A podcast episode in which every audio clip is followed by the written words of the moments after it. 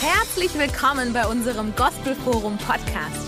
Wir leben für eine Reformation in Kirche und Gesellschaft durch die Kraft des Heiligen Geistes und hoffen, die Botschaft inspiriert und ermutigt dich.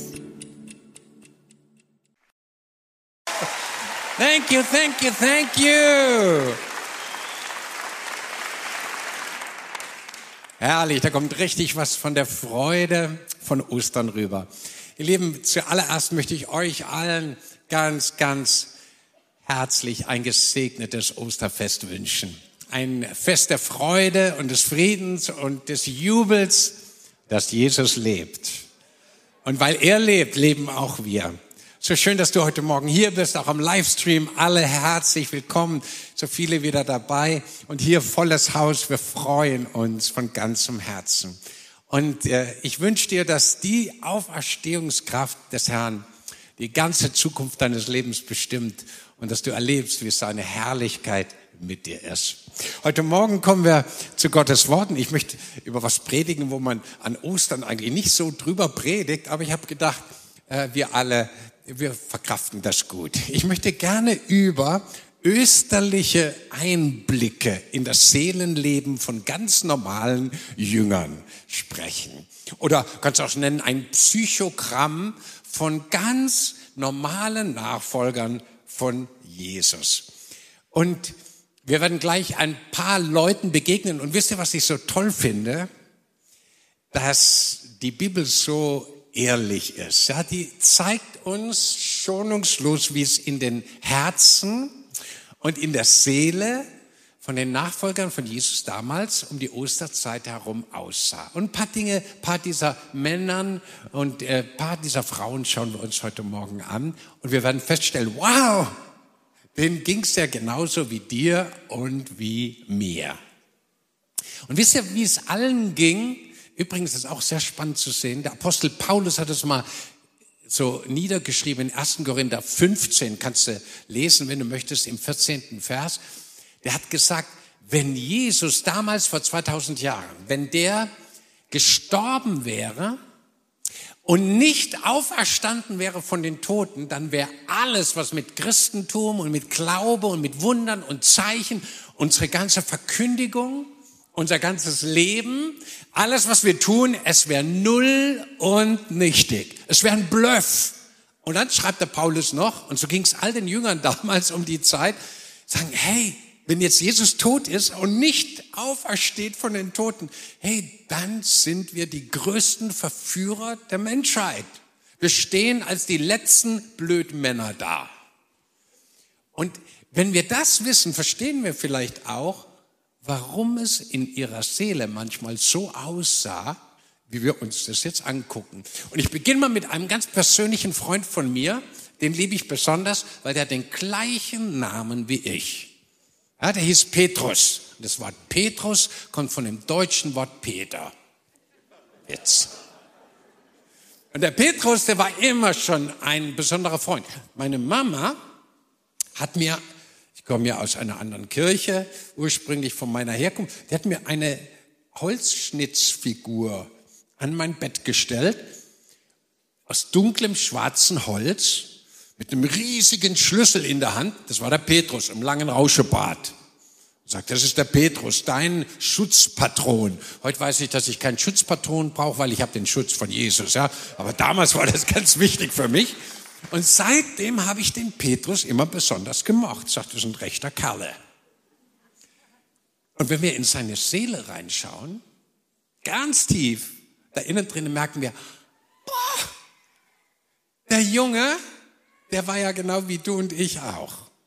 Und was mir am meisten überrascht hat, dass all die Jungs und Mädels, die wir uns anschauen, das waren gar nicht die großen Glaubenshelden. Die Wahnsinnsmänner und Frauen Gottes am Anfang, die waren ganz normal wie du und ich. Schauen wir uns mal einen Petrus an. Einige Zeit vor Ostern, bevor Jesus an Karfreitag gestorben und Ostern auferweckt war, hatte Jesus seine Jünger vorbereitet. Und er hat ihnen gesagt, Freunde, ich werde sterben, am dritten Tag werde ich auferstehen, das werdet ihr alles live miterleben.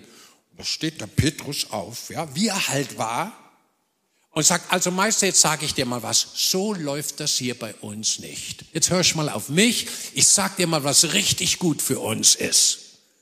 Und mal ganz ehrlich, uns allen geht es manchmal auch so. In unserer Seele. Wir denken manchmal, wir wissen es besser als Jesus. Stimmt's? Jetzt sagt niemand Amen, ja, weil niemand zugeben möchte, aber so ist es. Herr, ich weiß, wer der richtige Partner für mich ist. Ich weiß, wie viel ich essen soll, ja, und du ranzen, da, der stöhnt und so weiter. Und deine Blutgefäße, ja, die verkalken langsam und der Herzinfarkt naht. Und der Herr sagt, stopp, leb ein gesundes Leben. Der sagt, Herr, ich weiß, wie es am besten für mich ist. So läuft's. So oft wissen wir, was besser ist. Und Jesus sagt, hey Petrus, so läuft das nicht. Du denkst nicht, was Gott will. Du denkst, du, du schöpfst deine Gedanken aus einer anderen Quelle. Und Achtung, Petrus war schon viele Jahre mit Jesus unterwegs, als er das sagt. Und auch wir können Jahre unterwegs sein und manchmal Dinge besser wissen wollen als Jesus selber. So sah es in seiner Seele aus. Und Jesus musste ihm widerstehen.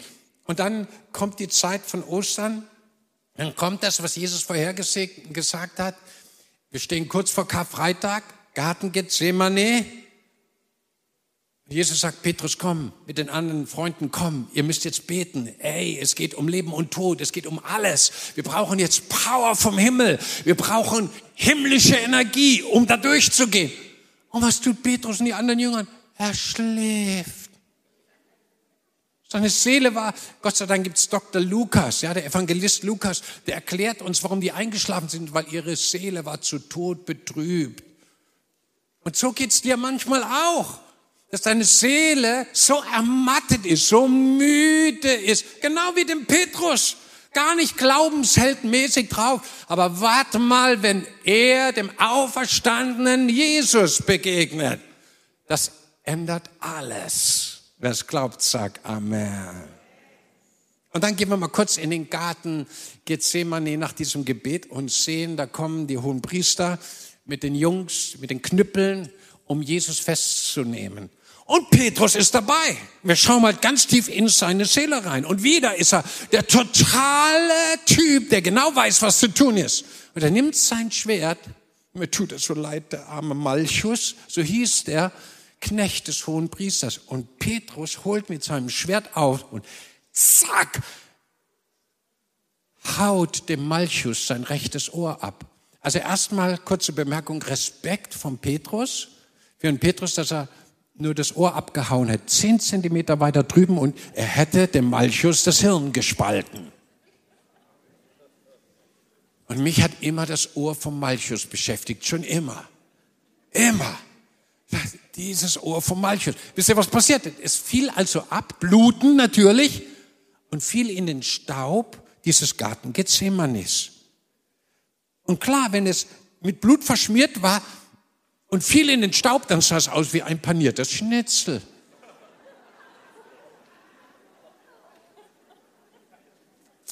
Und manchmal geht's uns genauso. Hey, wir nehmen das Schwert, wir hauen um uns rum, wenn unsere Seele es nicht gut geht. Und wir schlagen drauf rein, obwohl das überhaupt nichts bringt. Das arme Ohr von Malchus hätte er ihm das Hirn gespalten. Es hätte nichts geändert. Jesus wäre ans Kreuz gegangen. Hast du das gewusst?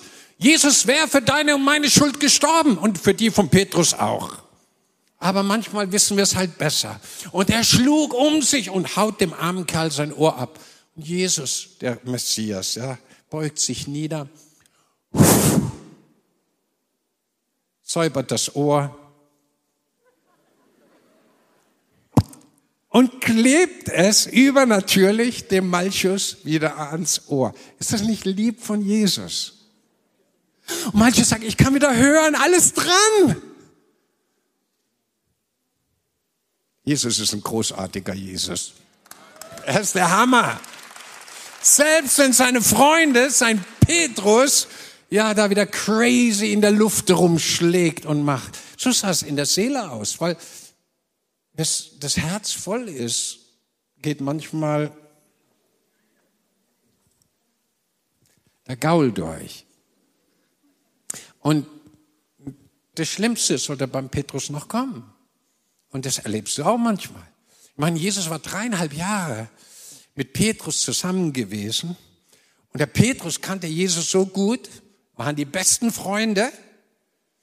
Und jetzt sagt Jesus zu ihm noch in dieser Nacht, bevor der Hahn kräht, wirst du mich dreimal verleugnen. Und Petrus sagt, Come on, Meister, du kennst mich nicht. Ich bin bereit, mit dir ins Gefängnis zu gehen. Ich bin sogar bereit, mit dir zu sterben. Ich bin der Hero von Gott. Und mal ganz ehrlich, jeder von uns hat sich schon selber überschätzt. Come on. Und dann kam die Krise in deiner Familie, dann kam die Krise in deiner Arbeitsstelle, in der Schule, ja, bist du äh, nicht versetzt worden. Es kam und dann, dann siehst du plötzlich, wie es wirklich aussieht. Hey. Und sowas beim Petrus auch. Der, die Worte haben manchmal nicht übereingestimmt mit dem, wie es wirklich war. Und in dieser Nacht verrät er seinen Meister dreimal. Unser Petrus. Und er war dreieinhalb Jahre mit Jesus zusammen. Hey Freunde, es kann sein, dass wir lange, lange Jahre mit Jesus gehen und dass, wenn es darauf ankommt, sich zu Jesus zu stellen, dass wir feige abhauen. Ich möchte etwas sagen, wenn du dem auferstandenen Jesus begegnest, wenn Jesus dich berührt und sagt, hey, come on, ich lebe, ich bin auferstanden. Die Depression, die du noch hattest, dein, deine komischen Flausen in deinem Kopf, wenn du ihm begegnest, und wir müssen ihm jeden Tag begegnen in unserem Herzen, weil er lebt in uns. Er ist die Hoffnung der Herrlichkeit. Christus in uns. Der auferstandene König ist in uns mit seiner Auferstehungspower. Das macht den Unterschied.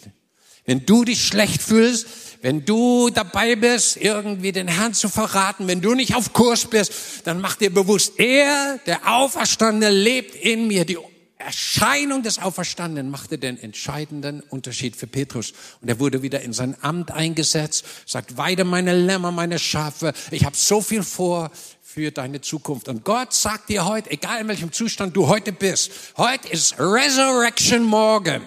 Heute ist der Morgen, wo wir die Auferstehung des Lammes Gottes feiern, die Auferstehung des Messias von den Toten. Ich möchte dir sagen, wenn der in dir drin ist, dann wird jede Unpässlichkeit deiner Seele überwunden werden können durch die Kraft, die in dir ist. Wer es glaubt, sag Amen. Ich würde so gern mit euch noch schnell mal zu den anderen elf Freunden von Jesus gehen, die elf Apostel, unsere zweite Personengruppe. Und ich dachte, die elf, das war wie so eine kleine Kirche, so eine Hauskirche oder eine Zellgruppe oder deine Jugendgruppe oder deine kleine Familie. Kleine Familie, elf Leute ist ja keine große Familie. Ja? Gibt Familie mit 20, 30 Leuten. So, und die waren zusammen, auch mit Jesus. Die kannten ihn. Übrigens, ihr merkt, da fehlt einer, auf den komme ich gleich zu sprechen. Und die waren zusammen und Jesus hatte ihnen alles gesagt, wie es kommt. Und trotzdem war in ihr Herz kein Glaube gekommen. Das ging denen, manchmal so wie auch heute dir. Du hörst eine Predigt nach der anderen und trotzdem ist kein Glaube in deinem Herzen drin. Das gehört, Jesus steht auf von den Toten und trotzdem er, oh, ich spüre gar nichts. Es ist, unsere Seele ist manchmal so anders als das, was Gott für uns hat. Das ist so. Jetzt schauen wir uns mal die elf Freunde an, was mit denen los war. Da steht doch tatsächlich in der Bibel, und alle verließen ihn in jener Nacht. Das heißt, alle Apostel. Ich mal vorstellen, das waren keine Hempfli-Bempfli-Christen oder irgendwas. Das waren die Apostel des Lammes. Die Gesalbten, die Wunder gesehen haben, die mit Jesus bei jedem großen Event dabei waren und bei jeder Totenauferweckung. Hey, die Heroes of God. Und alle sind sie abgehauen. Warum? weil sie äußerlich zum Ausdruck gebracht haben, was in ihrer Seele los war. Das wäre ihr Seelenzustand. Sie waren auf der Flucht. Und ich weiß, heute sind eine ganz schöne Menge Leute hier und am Livestream, die sind in manchen Bereichen auf der Flucht. Die haben gehört, oh, vielleicht zündet der Putin eine Atombombe. Wir fliehen in die Antarktis. Da kommt er ganz sicher nicht hin. Wir nehmen unser Wohnmobil, packen alles ein und ab durch die Wüste. Aber das ist nicht auf die göttliche Lösung für uns. Ist ganz nice, menschlich, aber wenn es Gott uns nicht gesagt hat, bleiben wir und stehen wir, unseren Mann und unsere Frau. Alle verließen damals Jesus und hauten ab. Genauso im Garten Gethsemane. Ihr Lieben, alle waren eingeschlafen und schnarchten. Natürlich war ihre Seele verwundet. Und ich kenne das. Ganz viele hier sind vielleicht ermattet auch. Vielleicht hast du Stress in deiner Familie gehabt, ja? So richtig wie die elf zusammen, alle eingeschlafen, alle, alle traumatisiert, alle am Ende. Und das ist so, wenn die Seele ermattet ist, wenn sie es nicht mehr, das Leid nicht mehr ertragen kann.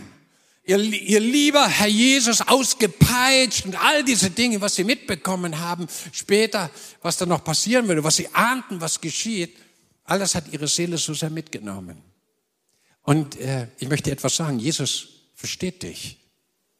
Auch deine Familie, auch die Schulklasse vielleicht oder deine Arbeitsstelle, wo viele Leute zusammen sind.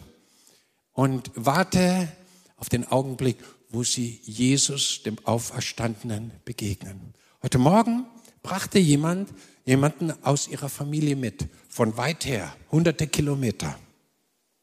Und sie war im Gottesdienst hat sich nicht bekehrt, obwohl sich viele, viele Menschen bekehrt hatten. Aber sie hatte ein Problem. Ihre ganzen Knochen in ihrer Familie, die ganzen Knochen waren porös und sie hatte Angst, dass sie diese Krankheit auch bekommt. Und sie kam zum Gebet, dann haben wir für sie gebetet und die Kraft Gottes floss durch ihren Körper, spürbar. Dann habe ich sie gefragt, hast du irgendwas gespürt? Ich mache das immer so, ich frage einfach, ganz naiv. Ich spüre die Kraft Gottes, aber ich frage die anderen, hast du was gespürt? Ich sage, ja habe ich gesagt, das ist das Zeichen. Sie sagt, übersetzt, ja, was für ein Zeichen? Sagt, ein Zeichen, dass Gott dich so sehr lieb hat und dass du jetzt dein Leben Gott geben und weinen solltest. Und sie hat Jesus noch gar nicht gekannt. Und hat sie stehenden Fußes dort ihr Leben Jesus gegeben, hat das Übergabergebet gesprochen und sie ging weg, strahlend wie eine Atombombe nach dem Abwurf. Schlechter Witz, schlechter Witz. Sie ging strahlend von dannen. Jesus ist so gut. Und versteht ihr, Jesus will deine Familie mit seiner Auferstehungskraft berühren. Er will alle erwischen. Alle elf, zwölf, zwanzig, dreißig, die dazukommen, du und dein ganzes Haus sollen gerettet werden. Und es hat zu tun, dass der Auferstandene kommt. Und alle Apostel waren transformiert. Als er durch die Wand durchkam am Ostersonntagabend, ja, alle waren perplex. Boah, der Messias. Und einer, einer hat gefehlt. Auf den komme ich später zu sprechen. Jetzt gehe ich zu einem anderen Freund von Jesus. Und dessen Seele, die war ganz besonders drauf. Der Mann hieß Judas, Judas Iskariot. Und das Interessante ist, auch Leute, die jetzt mit dem christlichen Glauben überhaupt nichts am Hut haben, aber die kennen alle den Judas. Man spricht zum Beispiel vom Judaslohn heute. Judas Iskariot. Und das war einer von den zwölf Aposteln. Und er erlebte alles mit, was Jesus getan hat, wie er betete, wie er Wunder und Zeichen tat, wie die Toten auferweckt wurden, wie er in Vollmacht und Kraft gepredigt hat. Und er war immer dabei und dem Judas lief es genau wie dem Petrus und Johannes und Jakobus kalt und heiß den Rücken, wer weiß es? Runter, ganz genau. Und er bekam Gänsehaut. Und trotzdem sagt uns die Bibel, der Johannes verrät uns, dass er von Anfang an etwas tat, was seine Seele kaputt gemacht hat. Und die Bibel ist so ehrlich, wir dürfen einen Blick reinwerfen in seine Seele. Ein Psychogramm des Judas Iskariot gibt uns die Heilige Schrift. Und wir sehen, dass er Jesus von Anfang an beklaut hat. Er hatte die Kasse dieser Gruppe von Aposteln und Jüngern und er nahm, bediente sich selbst in sein eigenes Sacker und hat Jesus und das Team beklaut. Und ich habe gedacht, hey Mann, der war auch dreieinhalb Jahre mit Jesus unterwegs und hat trotzdem Jesus beklaut. Es ist möglich, dass wir 30 Jahre in eine Kirche gehen, mit Jesus zusammen sind äußerlich und trotzdem Jesus beklauen. Manche beklauen den Herrn mit ihrem Zehnten, manche beklauen den Herrn mit ihrer Liebe und geben sie anderen anstatt ihm.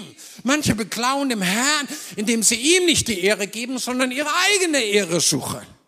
Und wenn wir reinschauen in die Seele des Judas, war das dieses Beklauen, diese zugelassene Dauersünde hat seine Seele innerlich zerstört. Und was passiert, wenn wir permanent etwas tun, wo unser Gewissen sagt, wir sollen es nicht tun? Es formt in unserer Seele sich etwas, was uns zu noch schlimmeren Schritten befähigt, die normal ein normaler, gesunder Mensch nicht tun würde. Heute wird so oft gefragt, ja, warum hat er den umgebracht? Wie konnte der Ehemann seine eigene Ehefrau, seine Kinder umbringen? Wie konnte der gegen seinen Chef, gegen seine Mitarbeiter in dieser Weise gehen? Wieso konnte er in der Politik dieses oder jenes tun? Wieso können Politiker dafür sorgen, dass die ganze Menschheit in Angst und Schrecken kommt? Ist es vielleicht genau das gleiche Phänomen wie bei Judas, dass man den kleinen Anfängen, den größeren Anfängen nicht wehrt? Und die Seele wird dadurch befähigt, das noch Schlimmere und Bösere zu tun. Und Judas tat's.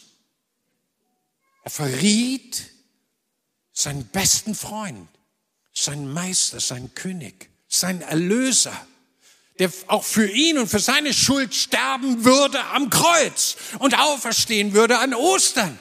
Aber Judas war nicht dabei. Weil es gibt ein Maß der Sünde, wo die Seele offensichtlich nicht mehr mit kann. Und dieses Maß war überschritten. Judas, sagt die Bibel, ging hin und erhängte sich.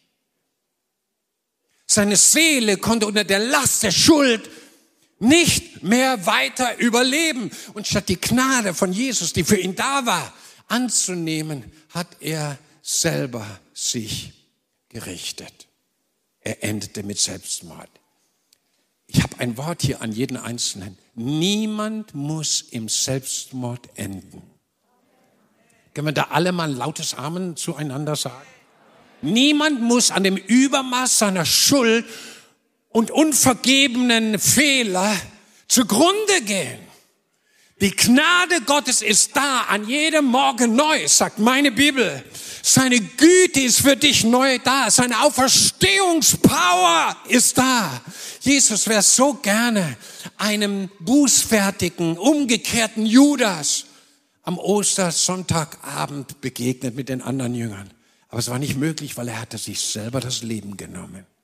Und ich wünsche, dass keiner hier ein Judas ist. Dass keiner so endet, wie er geendet hat. Und jetzt würde ich gerne zu einem ganz jungen Freund kommen, den liebe ich.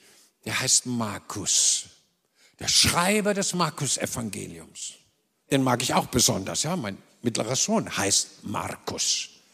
Und der wurde einer der heißesten Evangelisten, nämlich der, der das Markus-Evangelium geschrieben hat. Und Milliarden Menschen haben seine Schrift schon gelesen. Und er war auch dabei. Und ihn mag ich besonders, weil von ihm steht in verschlüsselter Form. Die meisten Theologen denken, dass es der Markus sein muss. Es steht nur in seinem Evangelium. Da war ein Jüngling, ein junger Mann. Während alle geflohen waren, folgte er Jesus, während Jesus gefangen war. Das heißt, er war ganz nah an Jesus dran geblieben bis zur letzten möglichen Sekunde. Ihr Lieben, das liebt Jesus. Eine Seele, ein Mensch, wenn wir da reingucken in seine Seele, der sich total dem Meister an die Fersen klemmt. In guten und in schweren Zeiten. Und Gott wünscht sich, dass ganz viele Markus und Markusinen heute da sind. Und dann kam die Situation, da musste er eine Entscheidung treffen. Ihr Lieben, die Situation erleben wir alle. Deswegen ist es so wichtig, dass wir das studieren. Wo es um Leben oder Tod geht. Jetzt gab es die Situation, sie griffen ihn und wollten ihn auch einsperren und vielleicht zu Tode bringen. Und jetzt muss er entscheiden, entweder ich lasse mich gefangen nehmen, bringt das irgendjemand was? Äh, verändert das die Welt zum Guten? Äh, mein Opfer wird gar nichts und niemanden etwas bringen, außer dass nicht einmal das Markus-Evangelium kann ich später schreiben. Vielleicht hat er das gedacht in dem Augenblick.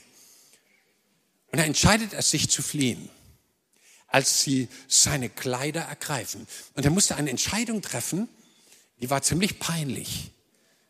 Er wusste, wenn die jetzt mein Kleid festhalten, das sind 100 Sekunden, wo er die Entscheidung treffen musste, dann gibt es nur eine Chance. Ich muss aus dem Kleid rausschlüpfen und splitternackt fliehen. Was in der Bibel alles drinsteht. Und er floh splitterfasernackt. Und manchmal muss unsere Seele peinliche Entscheidungen treffen. Ja, also Hast du den Markus gesehen, ja, wie er da durch die Nacht flitzt? Also ein Flitzer in Jerusalem, ja. Aber er floh Splitterfasernackt. Und Gott möchte dich ermutigen, dass du Entscheidungen triffst.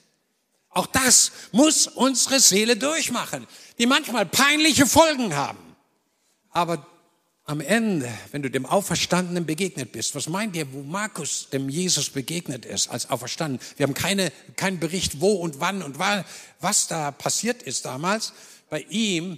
Aber ihr könnt euch vorstellen, wo die Blicke von Jesus ihn getroffen hat, die Blicke des Auferstandenen sagen, Markus, ich habe was Besonderes, du wirst das Evangelium des Markus schreiben. Bist ein ganz rechter Kerle. Ich segne dich. Im Kleinen warst du treu Großes werde ich dich setzen. Vielleicht kann jemand dazu Amen sagen. Und jetzt komme ich zu Maria, der Mutter von Jesus. Good old Mary, die noch gar nicht so old war. Und du musst dir vorstellen, Maria sieht ihren Sohn am Kreuz leiden.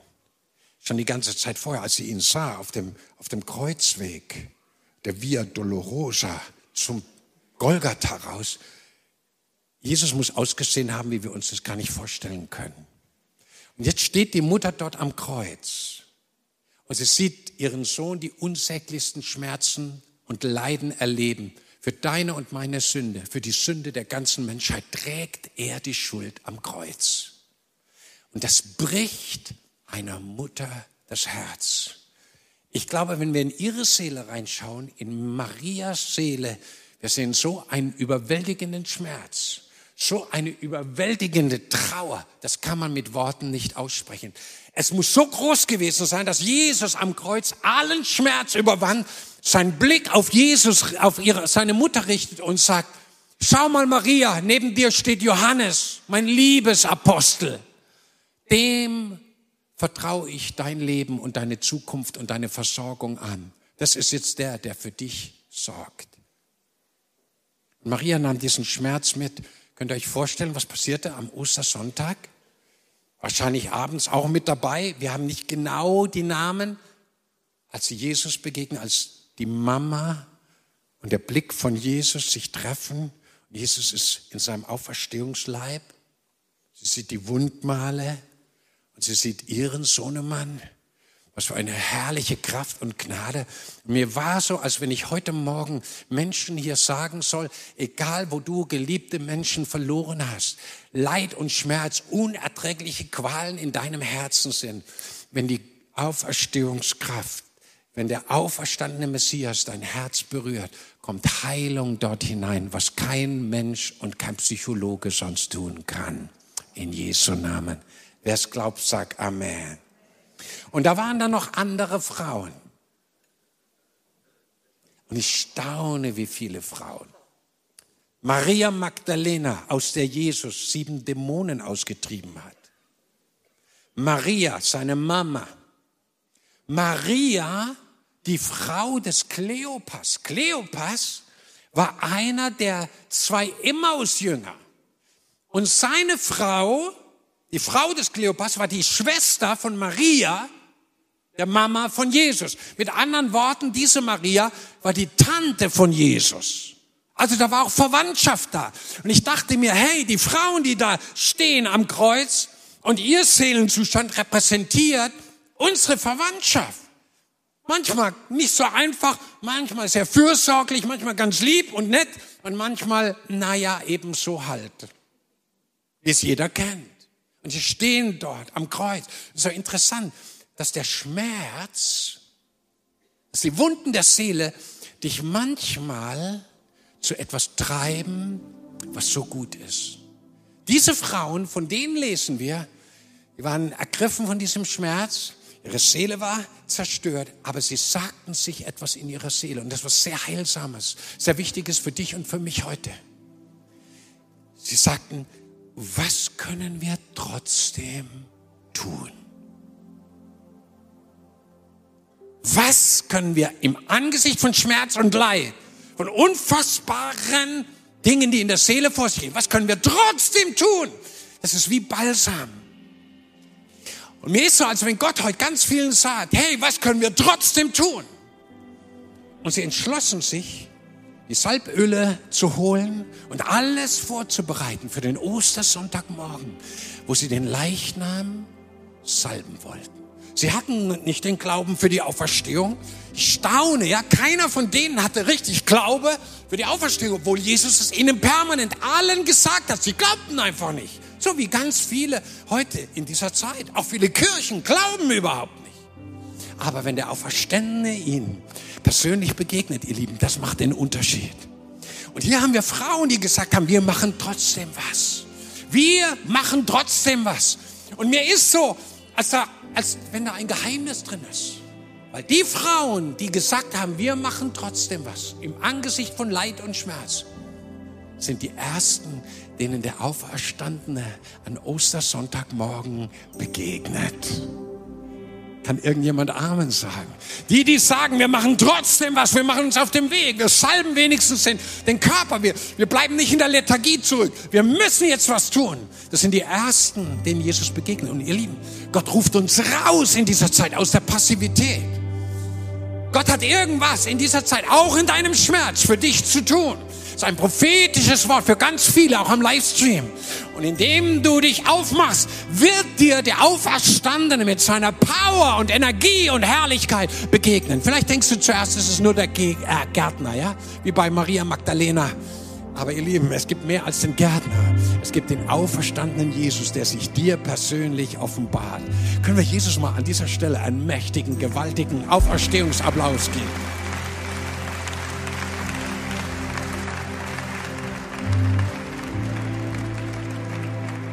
Ja, und dann habe ich da noch einen. Ja. Den kennt ihr auch alle gut. Und der Mann hieß Thomas. Er ist eingegangen in die Geschichte als der ungläubige Thomas. Was war in seiner Seele los? Ich dachte mir Folgendes. Am Ostersonntagabend, als wir alle zusammen waren, alle Apostel, Jünger, Frauen, hinter verschlossenen Türen, da fehlte einer. Und er hieß Thomas. Und ich dachte mir, warum fehlte Thomas? Warum war der nicht in der Stunde, wo es am allerwichtigsten war, in seiner Church? Ich glaube, dass Gott gerade zu jemand am Livestream spricht. In der Zeit, wo es am allerwichtigsten ist, jetzt, in dieser Endzeit, in der wir leben. Freunde, das sagt Gott, verlasse die Versammlung nicht. Geh nicht aus dem Haus Gottes raus. Verlass die Gemeinschaft der Heiligen nicht. Tu es nicht. Weil dort in der Gemeinschaft der Heiligen erlebt man Christus, den Auferstandenen. Oh, ich finde es so toll, wie Jesus durch die Betonmauern da durchgeht. Sagt, ich bin alle hier. Hallo Jungs, Mädels, ich bin da. Schaut, ich lebe und ihr werdet auch leben. Und er hauchte sie an und sie empfingen Heiligen Geist, Auferstehungspower. Vergebung ihrer Schuld und Sünde. Sie wurden wiedergeboren zu einer lebendigen Hoffnung an diesem Tag aufgrund der Auferstehung Jesu Christi. Vorher gab es keine Wiedergeborenen in dem Sinn. Es musste der Auferstandene sie berühren mit seiner Auferstehungskraft. Thomas war nicht dabei. Ihr Lieben, ich möchte uns was sagen. Gott ist ja so gnädig. Aber es ist so wichtig, dass wir die Zeichen der Zeit verstehen und sagen, ich brauche eine Kirche. Ich brauche die Gemeinschaft der Heiligen. Ich darf das Haus Gottes nicht verlassen. Das ist ganz, ganz wichtig. Wir kommen ja immer, immer, immer mehr. Aber ich sehe, andere Kirchen werden immer, immer leerer. Und das ist ein Wort für Deutschland, für die Schweiz, Österreich, für unsere Nationen. Wir müssen wieder das Haus Gottes füllen mit seiner Herrlichkeit. Und wie füllen wir das Haus Gottes mit seiner Herrlichkeit? Indem erstmal die, das, was Gott Herrlichkeit nennt, in das Haus kommen, das sind wir. Wir sind seine Herrlichkeit. Die Männer sind die Herrlichkeit von Christus und die Frauen sind die Herrlichkeit der Männer. Habt ihr das gewusst? Ihr seid einfach herrlich. Und Thomas war nicht da. Und als die Jungs ihm erzählt haben, hey, da wird auferstanden ist uns begegnet, hat alles verändert. Unsere ganze Sicht, unser Glauben, unsere Perspektive für die Zukunft. Alles, was Jesus gelehrt, getan hat, ist nicht umsonst. Es macht Sinn. Es hat ewige Bedeutung, weil er lebt, leben auch wir. Sagt Thomas ganz relaxed, so wie wir oft so cool tun, ja, wenn gerade was passiert und wir sind nicht dabei. Sagt, oh ja, come on, come on. Wenn ich nicht meine Hände in die Wunden des Messias, des Auferstandenen lege, glaube ich gar nichts. Ihr könnt mich, äh, ihr könnt mich woanders suchen, aber nicht dort. Aber Jesus, aber Jesus, der Auferstandene, lässt nicht locker. Ich habe hier irgendwo ein Wort für ganz viele Menschen auch am Livestream. Jesus lässt nicht locker und geht dir nach. Wenn du auch so ein ungläubiger Thomas bist, so ein Zweifler, der an allem humanistisch, rationalismisch da darum diskutiert hier in Deutschland und alles in Zweifel zieht. Come on, unser Jesus ist stärker. Er wird dich erwischen. Acht Tage später waren sie wieder versammelt. Jesus geht wieder durch die Mauern durch. Und sofort wendet er sich zu Thomas, sagt, hey Tommy, come on, schau meine Wunden. Die Wundmale. Und sei nicht mehr ungläubig, sondern sei gläubig. Die Seele von Thomas bricht zusammen bei der Berührung des Auferstandenen. Er sagt, mein Herr und mein Gott. Oh mein Gott, du bist es wirklich. Ich sag dir was auch allen Zweiflern, alle, die Probleme gerade hatten zu glauben. Er ist da, mein Herr und mein Gott und dein Herr und dein Gott. Jesus ist der Herr aller Menschen, der Herr aller Moslems, der Herr aller Juden, der Herr aller Hindus, der Herr aller Buddhisten, aller Atheisten, aller Kommunisten, aller Philosophen, aller, die nichts glauben, aller Pantheisten. Er ist der Herr aller Herren und der König aller Könige und er lebt. Und mit ihm leben auch wir. Er wird kommen in Macht und Herrlichkeit. Der auferstandene König des Himmels und der Erde. Er kommt auch mit dem Zweifler klar. Die Seele des Zweiflers braucht eine Berührung des Auferstandenen.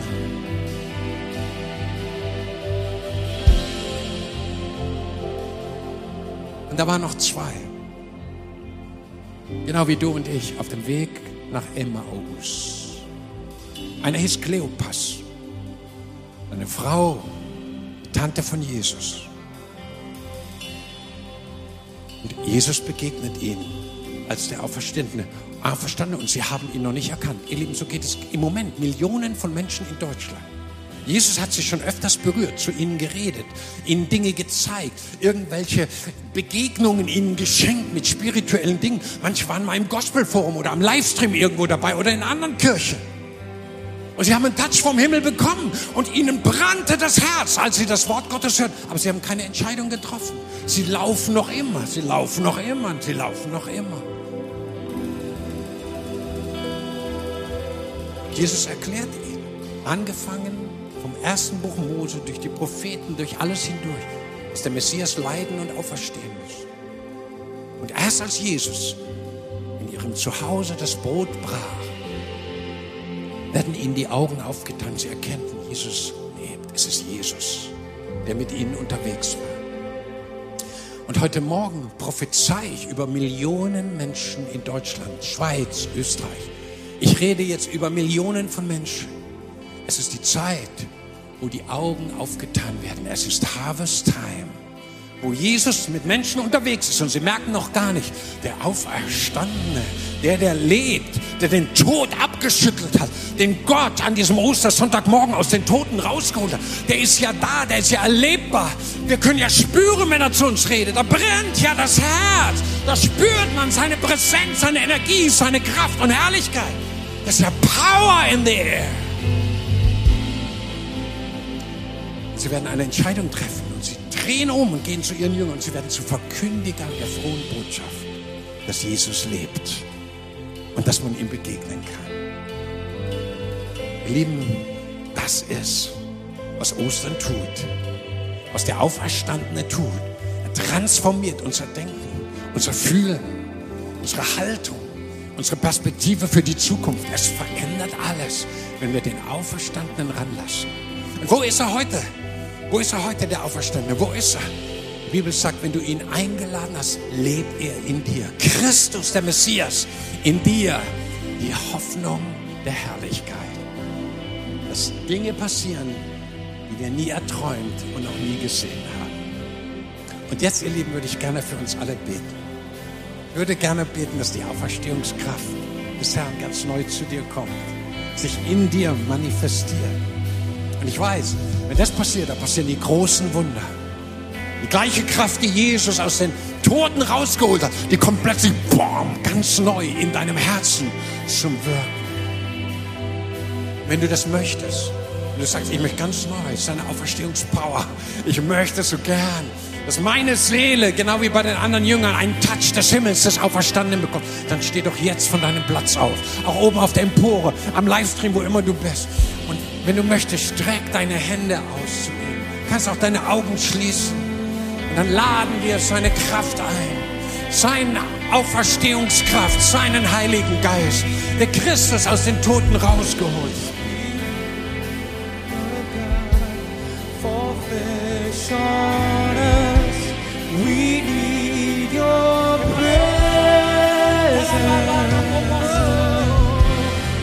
aqui.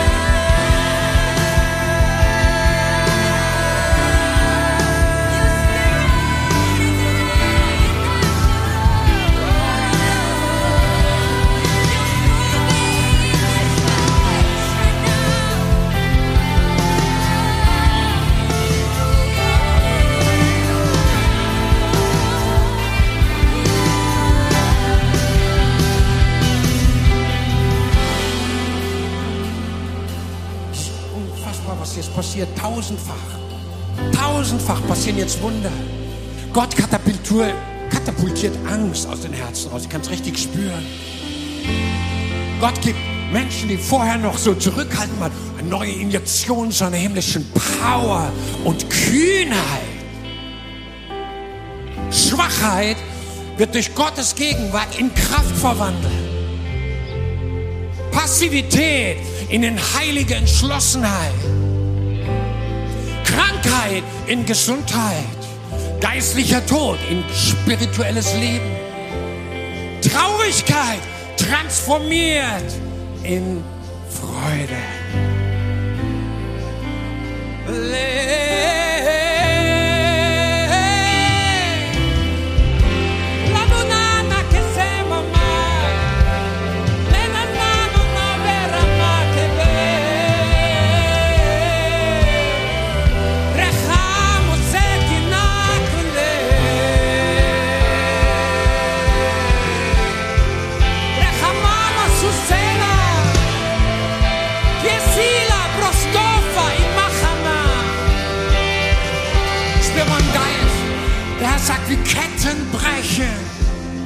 wie herrliches Freudenöl freigesetzt wird über seinem Volk, über seine Kirche, über seinen Männern und Frauen, ihr Lieben. Dies ist der Tag des Heils. Dies ist der Tag seiner Auferstehungskraft. Dies ist der Tag des Sieges und der Herrlichkeit. Vielleicht können wir unserem Herrn, vielleicht können wir ihm, unserem Meister, so wie es sein Volk seit jeher getan hat, schon bei den Mauern von Jericho, als sie drumherum zogen und dann gab Gott das Zeichen und dann haben sie einen mächtigen Siegesruf gegeben, den Jubelruf gegeben, den Jubelruf, dass der Tod besiegt ist, die Sünde besiegt ist, der Teufel besiegt ist, die Macht des Bösen besiegt ist am Kreuz von Golgatha und am Tage der Auferstehung. Vielleicht können wir ihm diesen Jubelruf zusammen geben heute Morgen und sagen, Herr, wir wollen aus ganzem Glauben mit diesem Jubelruf bekennen, dass du lebst und mit dir leben auch wir. Du bist der Triumphator von Golgatha. Du bist der auferstandene König des Himmels und der Erde und du kommst wieder in Macht und Herrlichkeit. Drei, zwei, eins. Und jetzt lasst uns Jesus einen mächtigen Siegesruf geben.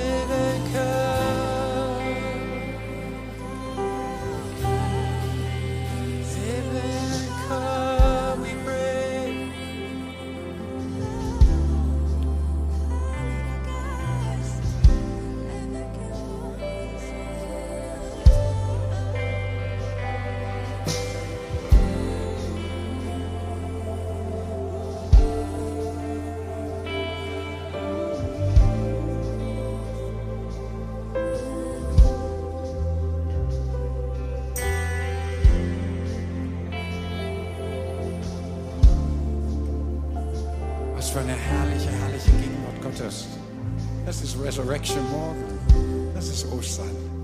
Der Auferstandene unserer Seele gut tut. Ich spüre so viel Heilung hier. Wie ganz viele Seelen neu ermutigt werden. Wie der Balsam von Jesus zu ganz vielen kommt. Und Jesus, wir wollen dir sagen, wir lieben dich so sehr. Wir lieben dich, unseren König. Wir lieben dich mehr als alles sonst auf dieser Welt. Du bist es, der unsere Seele heil macht. Du bist es, der unsere Seele liebt. Danke, danke, Herr. Danke von Herzen. Danke für den Touch des Himmels. Danke auch für deine Freude, die hier ist. Danke für deine Gnade für Tausende heute Morgen.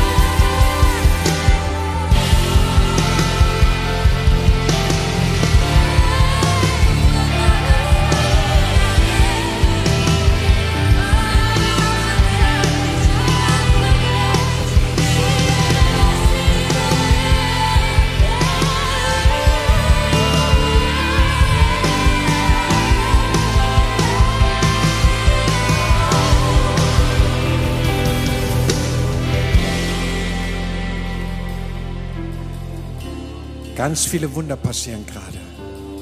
Ich glaube, dass es nicht nur Hunderte, sondern Tausende sind in der Seele, ja. Die Erneuerung einer Seele, die Wiederherstellung von zerbrochenen Herzen, wenn Gott das zusammenfügt wieder.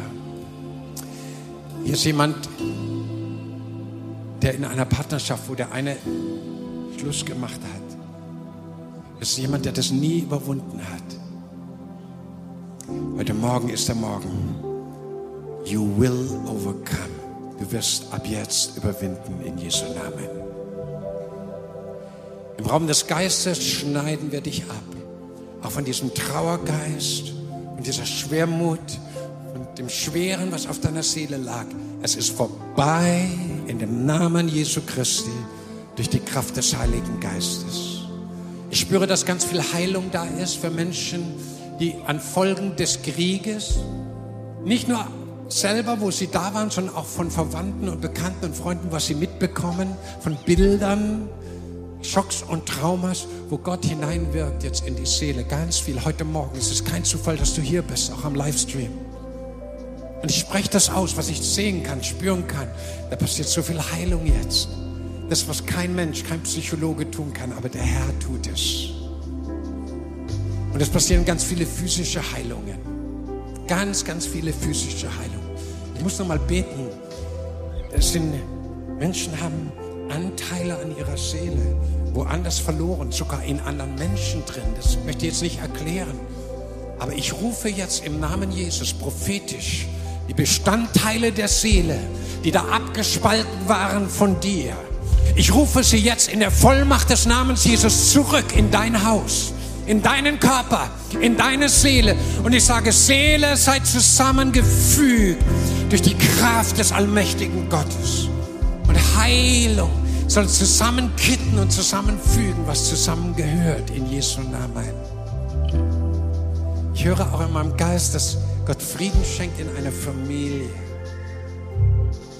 Diese Familie war wie zerrissen, wie zertrennt. Es schien unmöglich, dass da noch mal was in der Zukunft zusammenkommt. Und ich rufe über dir und deinem Haus im Namen Jesus prophetisch aus. Es wird wieder gut sein. Ich sehe sogar Menschen im Geist, die staunen werden, die gesagt haben, da wird nie wer draus in der Familie. Ich sehe, es wird ein Wunder sein vor den Augen von vielen anderen Menschen sagen, das kann nur Gott machen. Hier ist jemand, der wollte, das hatte ich noch nie, der wollte jemanden umbringen. Du bist hier in diesem Raum. Wenn du das bist, komm doch nachher einfach zu mir. Wir wollen gern persönlich beten. Du wolltest jemanden umbringen, jemanden töten, buchstäblich, physisch. Und Gott hat dich heute hierher geführt. Es ist gar kein Zufall, dass du jetzt da bist. Und du bist auch überrascht, dass Gott es weiß. Gott hat dich hierher gerufen und hierher geführt, damit du es nicht tust, sondern dass Friede kommt in deiner Seele. Und diese dämonischen Mächte, die dich getrieben haben, gequält haben, die sollen weichen.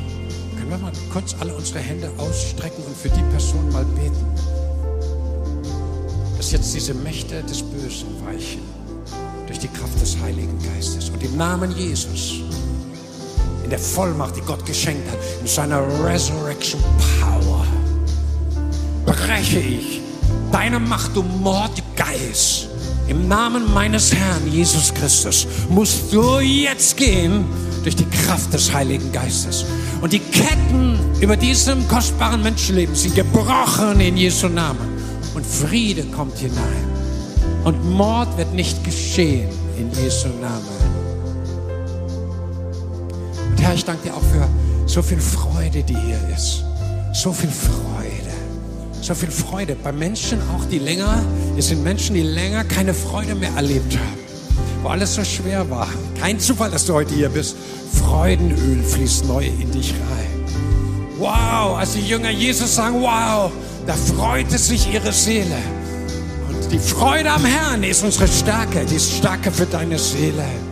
Und ich segne dich jetzt mit dem Freudenöl des Allmächtigen, mit der Freude der Auferstehung des Königs der Könige und des Herrn aller Herren, mit dem Jubel der Söhne und Töchter Gottes, mit der Freiheit und der Herrlichkeit der Kinder Gottes in deinem Leben. In Jesu Namen, in Jesu Namen. Geben wir Jesus nochmal einen mächtigen Applaus dafür. So eine Freude hier!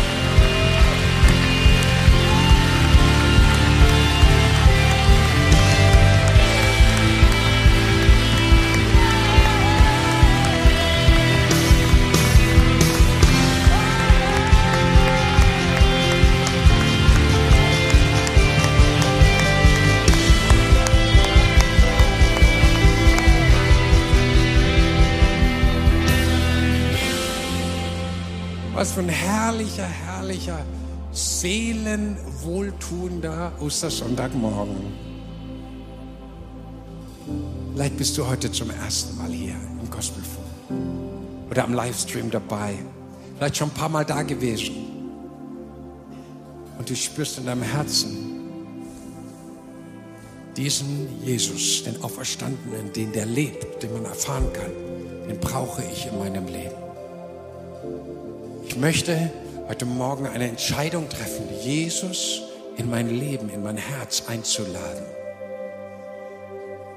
Ich möchte ihn um Vergebung bitten für alles, was in meinem Leben schief und falsch gelaufen ist.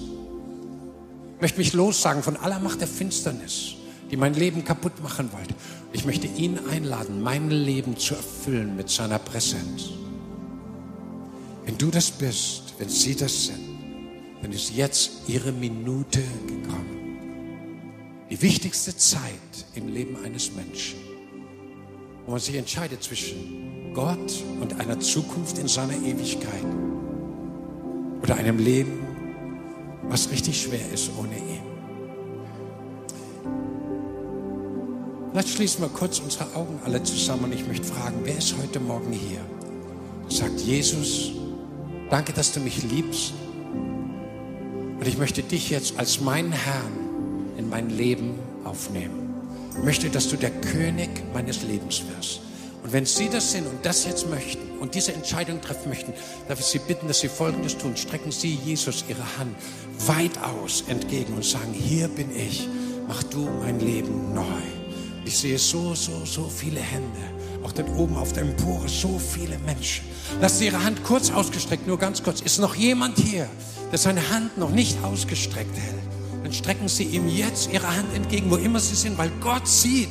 Gott sieht Ihr Herz, was dahinter steht. Und jetzt würde ich gerne das Gebet mit uns sprechen. Und vielleicht beten es alle laut hinterher. Das ist ein Bekenntnis zu Gott. Das ist ein Gebet der Hingabe und der Weihe an ihm. Herr Jesus Christus, ich glaube, dass du mich lieb hast. Ich glaube, dass du lebst und von den Toten auferstanden bist. Komm jetzt in mein Leben. Sei mein Herr und mein Gott. Vergib mir alle meine Schuld und reinige mich mit deinem kostbaren Blut. Ich erkläre heute Morgen, du bist jetzt mein König, mein Herr, der meine Zukunft bestimmt. Danke dafür. Amen und Amen.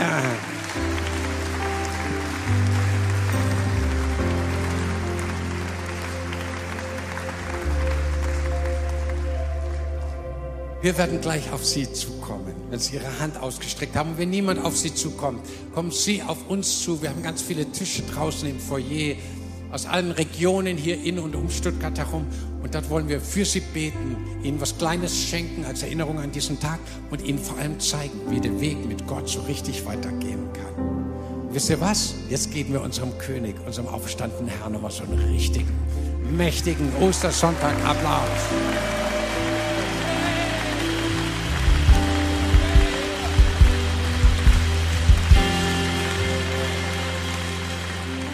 Vielen, vielen Dank, lieber Peter, für diese Hammerbotschaft. Können wir Pastor Peter mal Applaus geben?